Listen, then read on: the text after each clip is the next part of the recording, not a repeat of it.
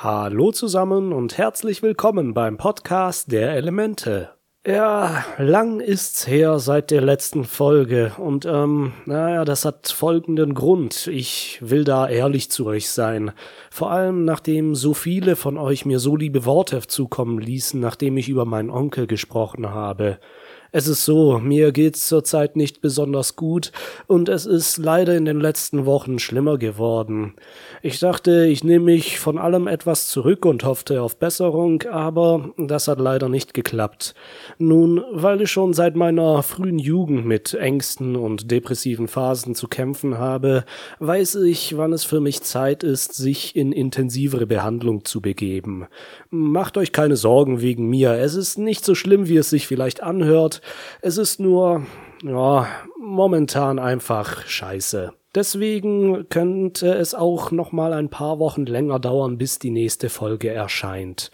Ich bitte euch dahingehend um Geduld und bedanke mich vielmals für euer Verständnis. Ich möchte in diesem Zusammenhang euch auch sagen, dass wenn ihr vielleicht unter ähnlichen Sachen leidet, weil ihr möglicherweise zu viel Stress in der Arbeit habt oder jemanden verloren habt oder einfach mit der ganzen Welt irgendwie nicht mehr klarkommt. Geht zu einem Arzt. Es ist wirklich nichts Schlimmes dabei, sich wegen seiner Psyche ärztliche und oder therapeutische Hilfe zu suchen, auch wenn es oft noch in unserer Gesellschaft tabuisiert ist, wobei wir da inzwischen schon große Fortschritte gemacht haben, ne? Depressionen, Angststörungen, Süchte und ähnliches, um hier nicht alles aufzählen zu müssen. Das sind alles Krankheiten, die schlimm sind, keine Frage. Aber es sind auch eben nur Krankheiten, für die niemand etwas kann und die sich echt gut behandeln lassen. Man muss nur diesen Schritt tun und sich helfen lassen, denn, und lasst euch das von jemandem sagen, der das häufiger in seinem Leben dachte und immer wieder lernen musste, Ihr seid nicht allein. Und selbst wenn ihr eure Nächsten nicht erreichen könnt, gibt es in Deutschland immer noch die Telefonnummer 11617 für den psychiatrischen Notdienst. So, jetzt schließen wir dieses Thema aber ab und gehen zurück zu Avatar. In dieser Episode geht es speziell um Soccer, der ja kein Bändiger ist, aber heute einen Meister findet, der ihm mit dem Schwert ausbildet. Der Titel der Episode lautet Soccer und sein Meister.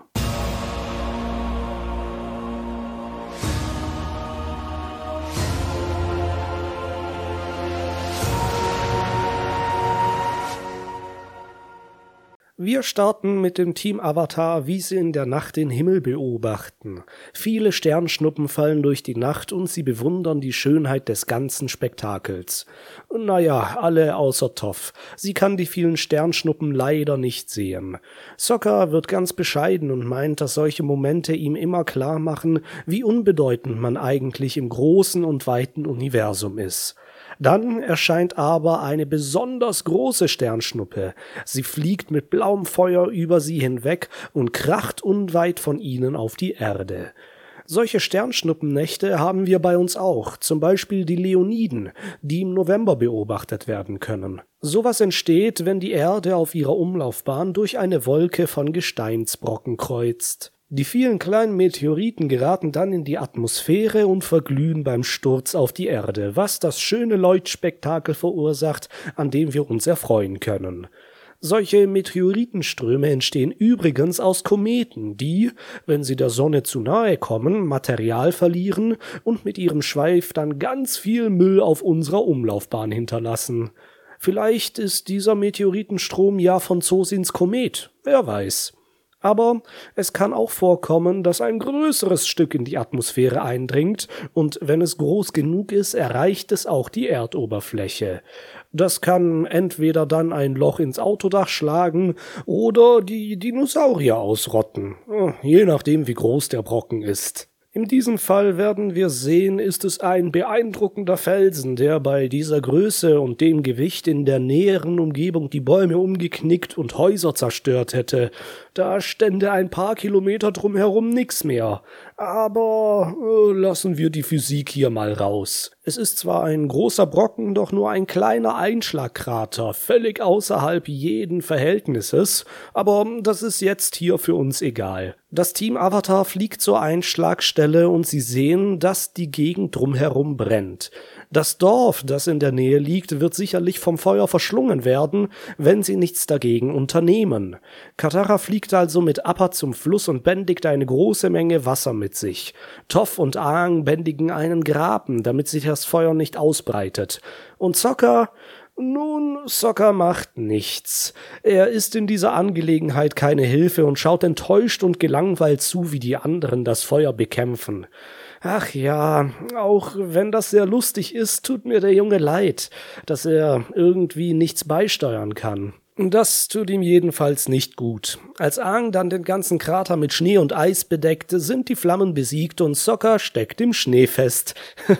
ja, naja, der hatte, wie gesagt, bei der ganzen Aktion keine gute Zeit. Machen wir aber einen kleinen Sprung ins Gefängnis zu Iro. Als die Wache ihm sein Essen dahinschmeißt, lehnt er mit einem hohlen Gesichtsausdruck sabbernd an der Wand. Er wirft sich wie ein Tier aufs Essen und schlingt es in sich rein. Die Wache, die übrigens Pun heißt, sagt verächtlich, was für ein würdeloses Dasein er hier fristet, wo er doch früher der Stolz der Nation war und spuckt dann vor ihm auf den Boden. Oh je, ist Iro jetzt in seiner Einzelhaft verrückt geworden? Für einen Moment scheint es so, doch als die Wache den Kerker verlässt, richtet er sich auf und isst sein Essen ganz normal und mit gutem Appetit. Ha, er macht den Leuten hier etwas vor. Zu welchem Zweck will er wohl, dass alle glauben, dass er durchgedreht sei? Ah, das werden wir noch sehen. Am nächsten Tag sind das Team Avatar in der Stadt, neben der der Meteorit eingestürzt ist. Das Örtchen trägt den Namen Shu Ying und ist ein beschaulicher und ruhiger Ort, den wir auf der Karte hier zwischen den Inseln im Osten der Feuernation finden. Sie essen gemeinsam und reden darüber, dass das Dorf gestern Nacht hätte abbrennen können, wenn sie nicht da gewesen wären. Toff vermisst die Anerkennung, die sie sonst so vor allem im Erdkönigreich auf ihrer Reise von den geretteten Dorfbewohnern bekommen haben. Jetzt, wo sie undercover reisen, sind solche auffälligen Heldentaten leider nicht mehr möglich. Soccer ist jedoch immer noch sauer und genervt, dass er sich gestern nicht hat einbringen können. Er findet es so toll, dass die anderen bändigen können und er nur ein normaler Typ ist.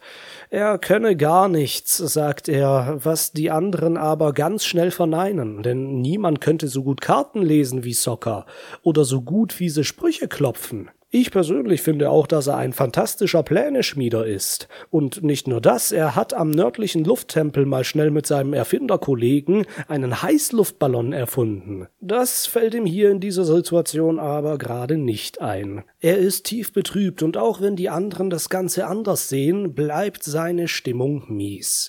Katara will ihn dann auf andere Gedanken bringen. Und zwar mit einer Shoppingtour. Ah, da freut sich doch jeder, wenn man endlich mal wieder schön was einkaufen kann. Sockers Laune wird auch gleich viel besser, als sie in einen Waffenladen kommen, wo viele Rüstungen, Schwerter, Speere und allerhand anderes scharfes und spitzes Zeug zum Verkauf stehen. Sokka möchte seine Kampfkünste ausfeilen.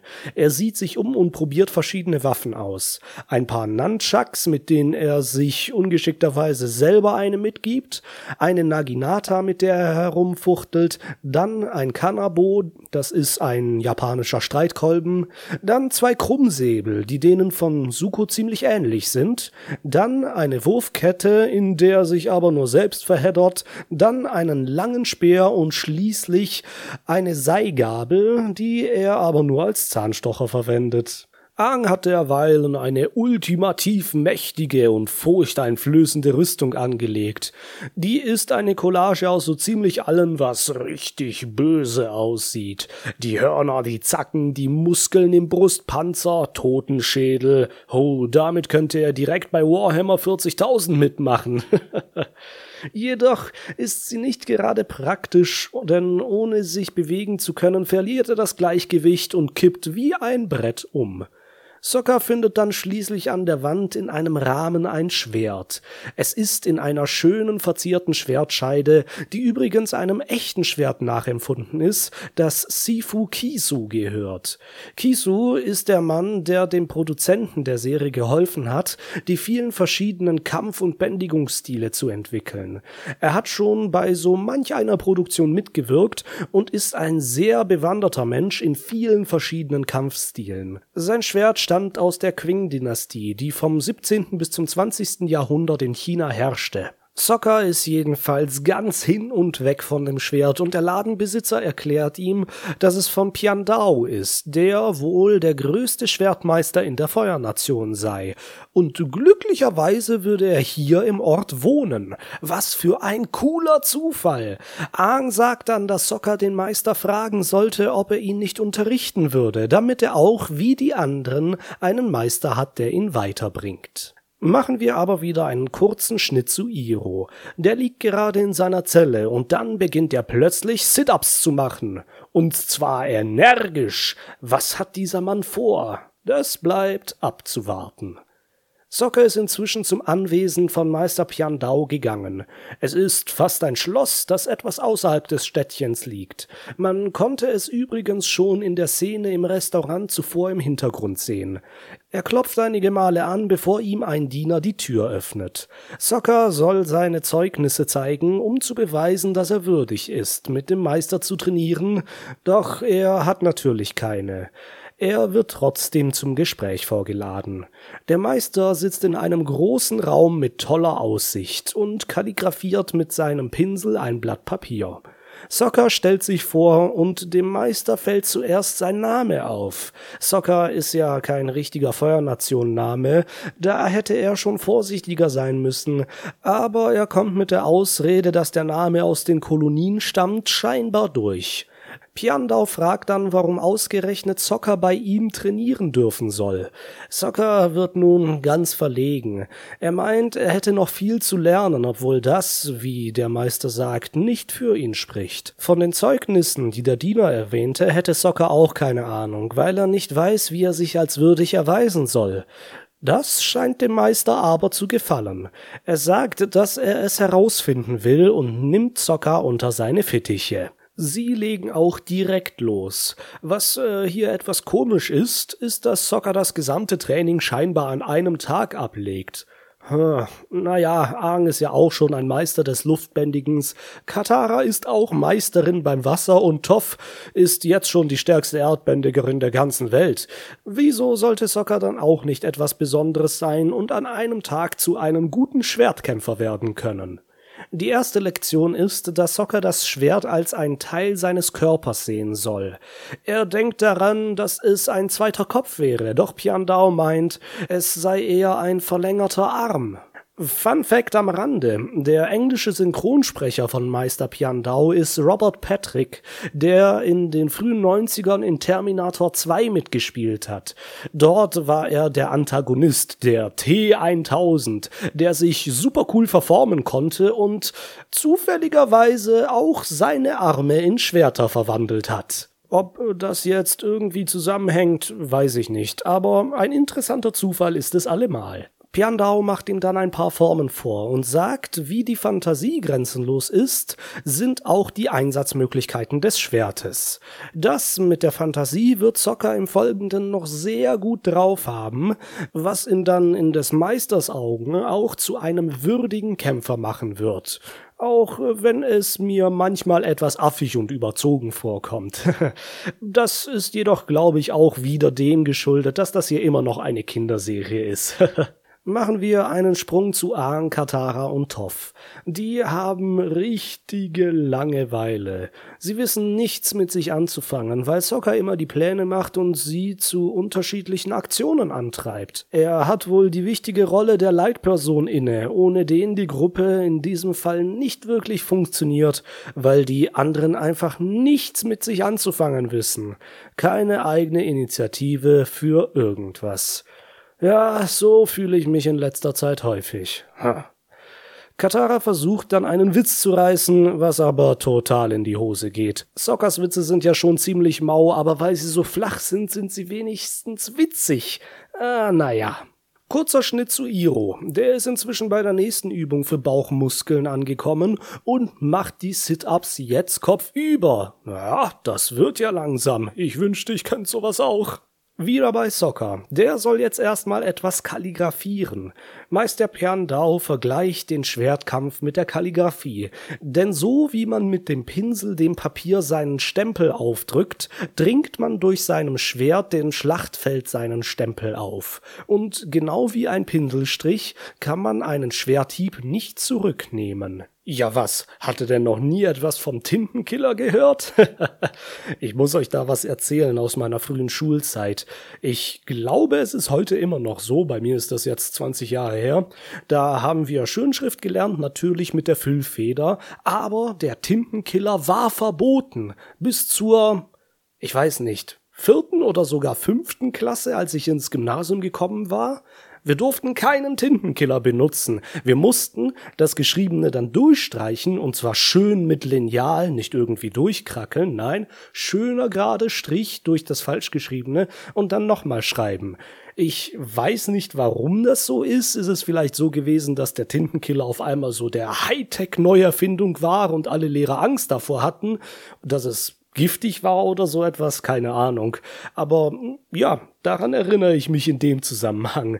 Wie ist es bei euch gewesen? Ich sehe ja in den Spotify-Statistiken, wie alt ihr so alle im Durchschnitt seid, und da sind auch schon einige dabei, die etwas jünger sind als ich. Habt ihr in der Schule Schönschrift lernen müssen, schön mit dem Füller, oder wird da inzwischen weniger Wert drauf gelegt, dass ihr auch sofort mit Kugelschreiber oder Bleistift schreiben dürft?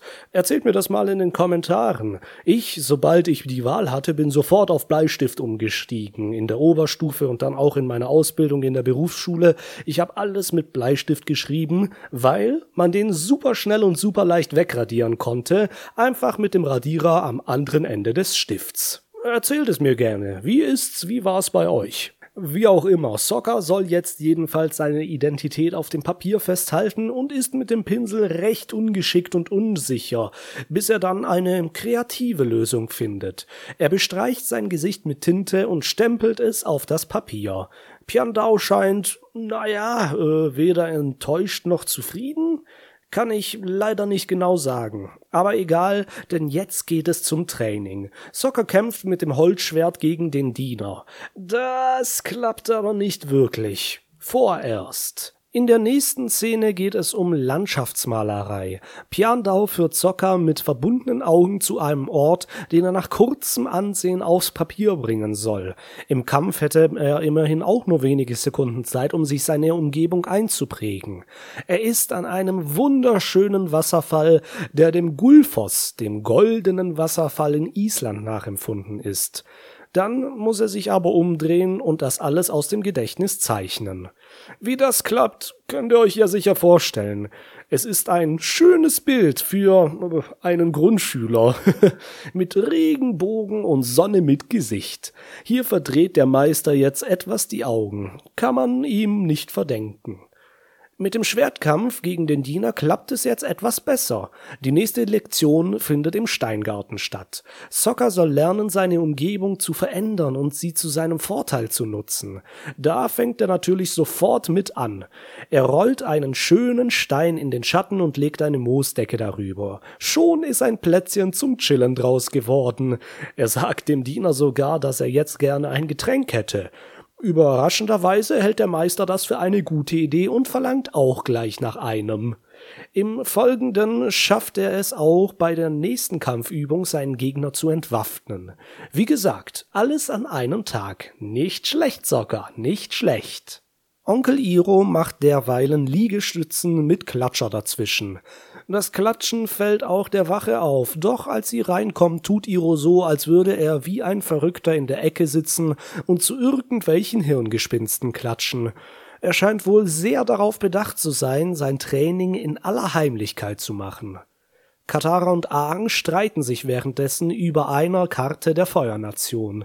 Wie sie schon zuvor gesagt haben, kann keiner besser Karten lesen als Sokka. Toff vermisst ihn inzwischen ziemlich und der Witz von Katara, dass sie ihn doch heiraten sollte, wenn sie ihn so sehr vermisst, kommt noch schlechter an als der Witz zuvor.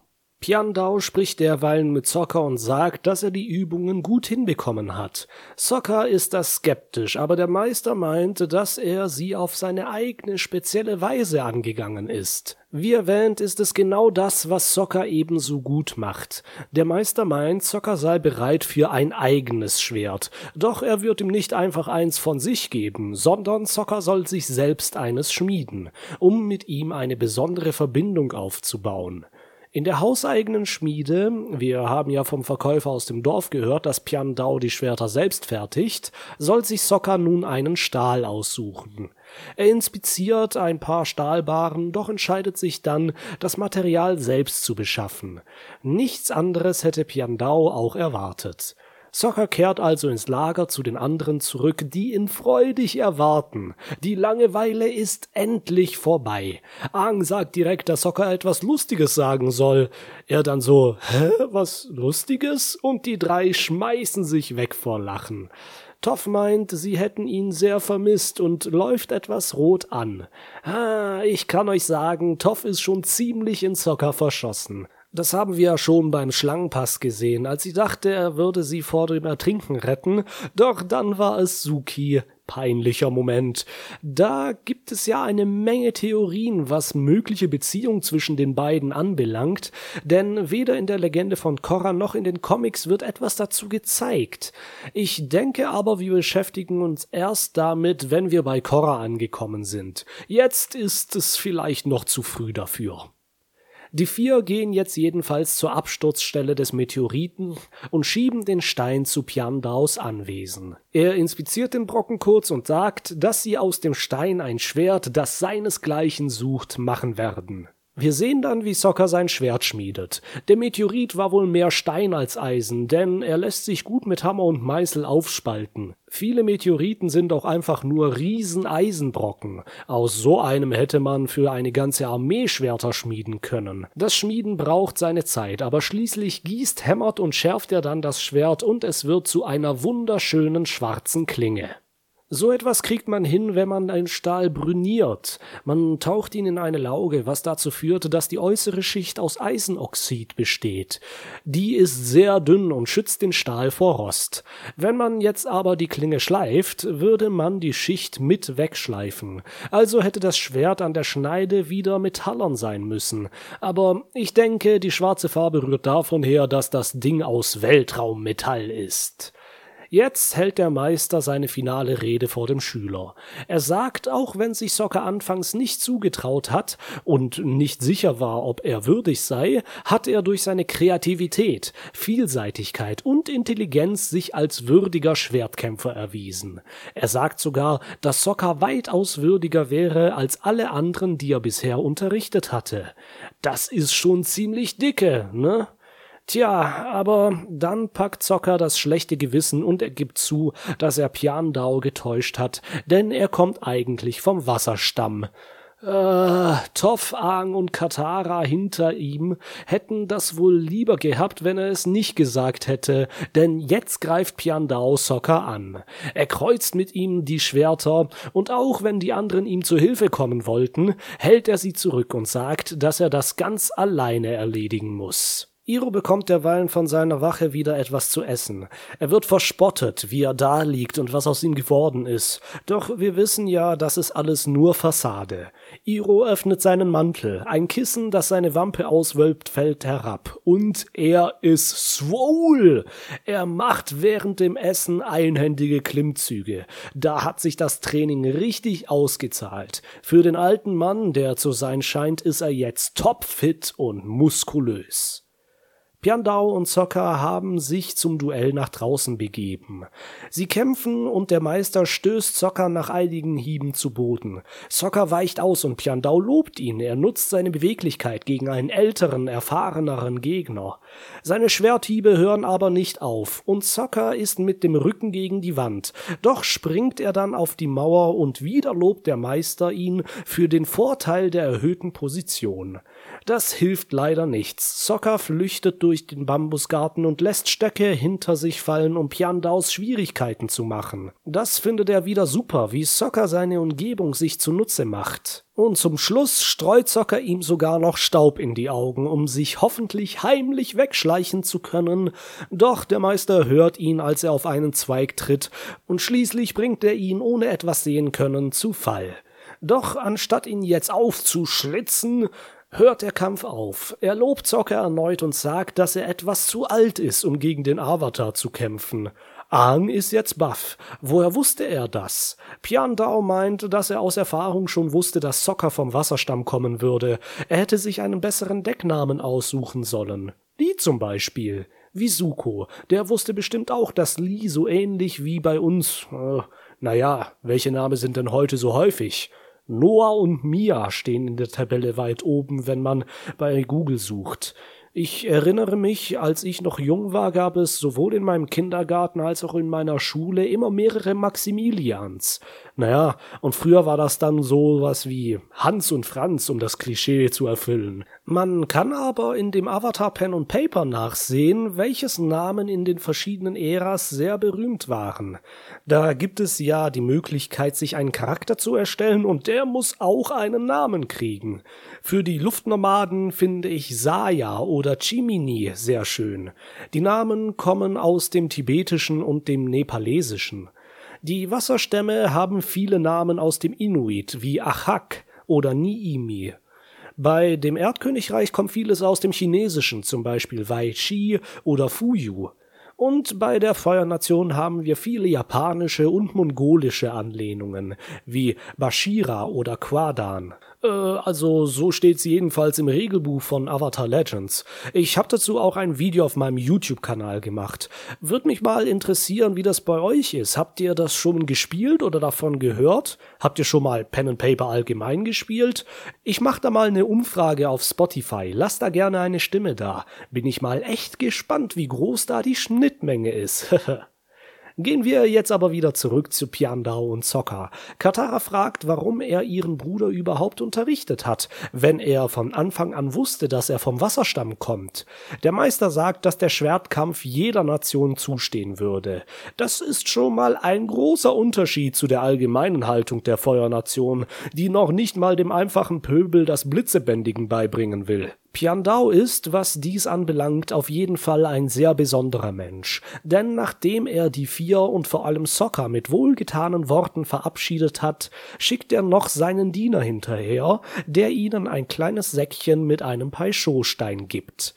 Es ist der weiße Lotus. Oh, oh, da klingelt jetzt aber etwas, nicht wahr? Wir erinnern uns zurück an Iro und Suko in der Wüste und, falls es wem aufgefallen ist, in der ganzen Residenz von Piandao sind überall Symbole des weißen Lotus zu sehen. In der Halle, auf dem Trainingsfeld und sogar auf dem Tor.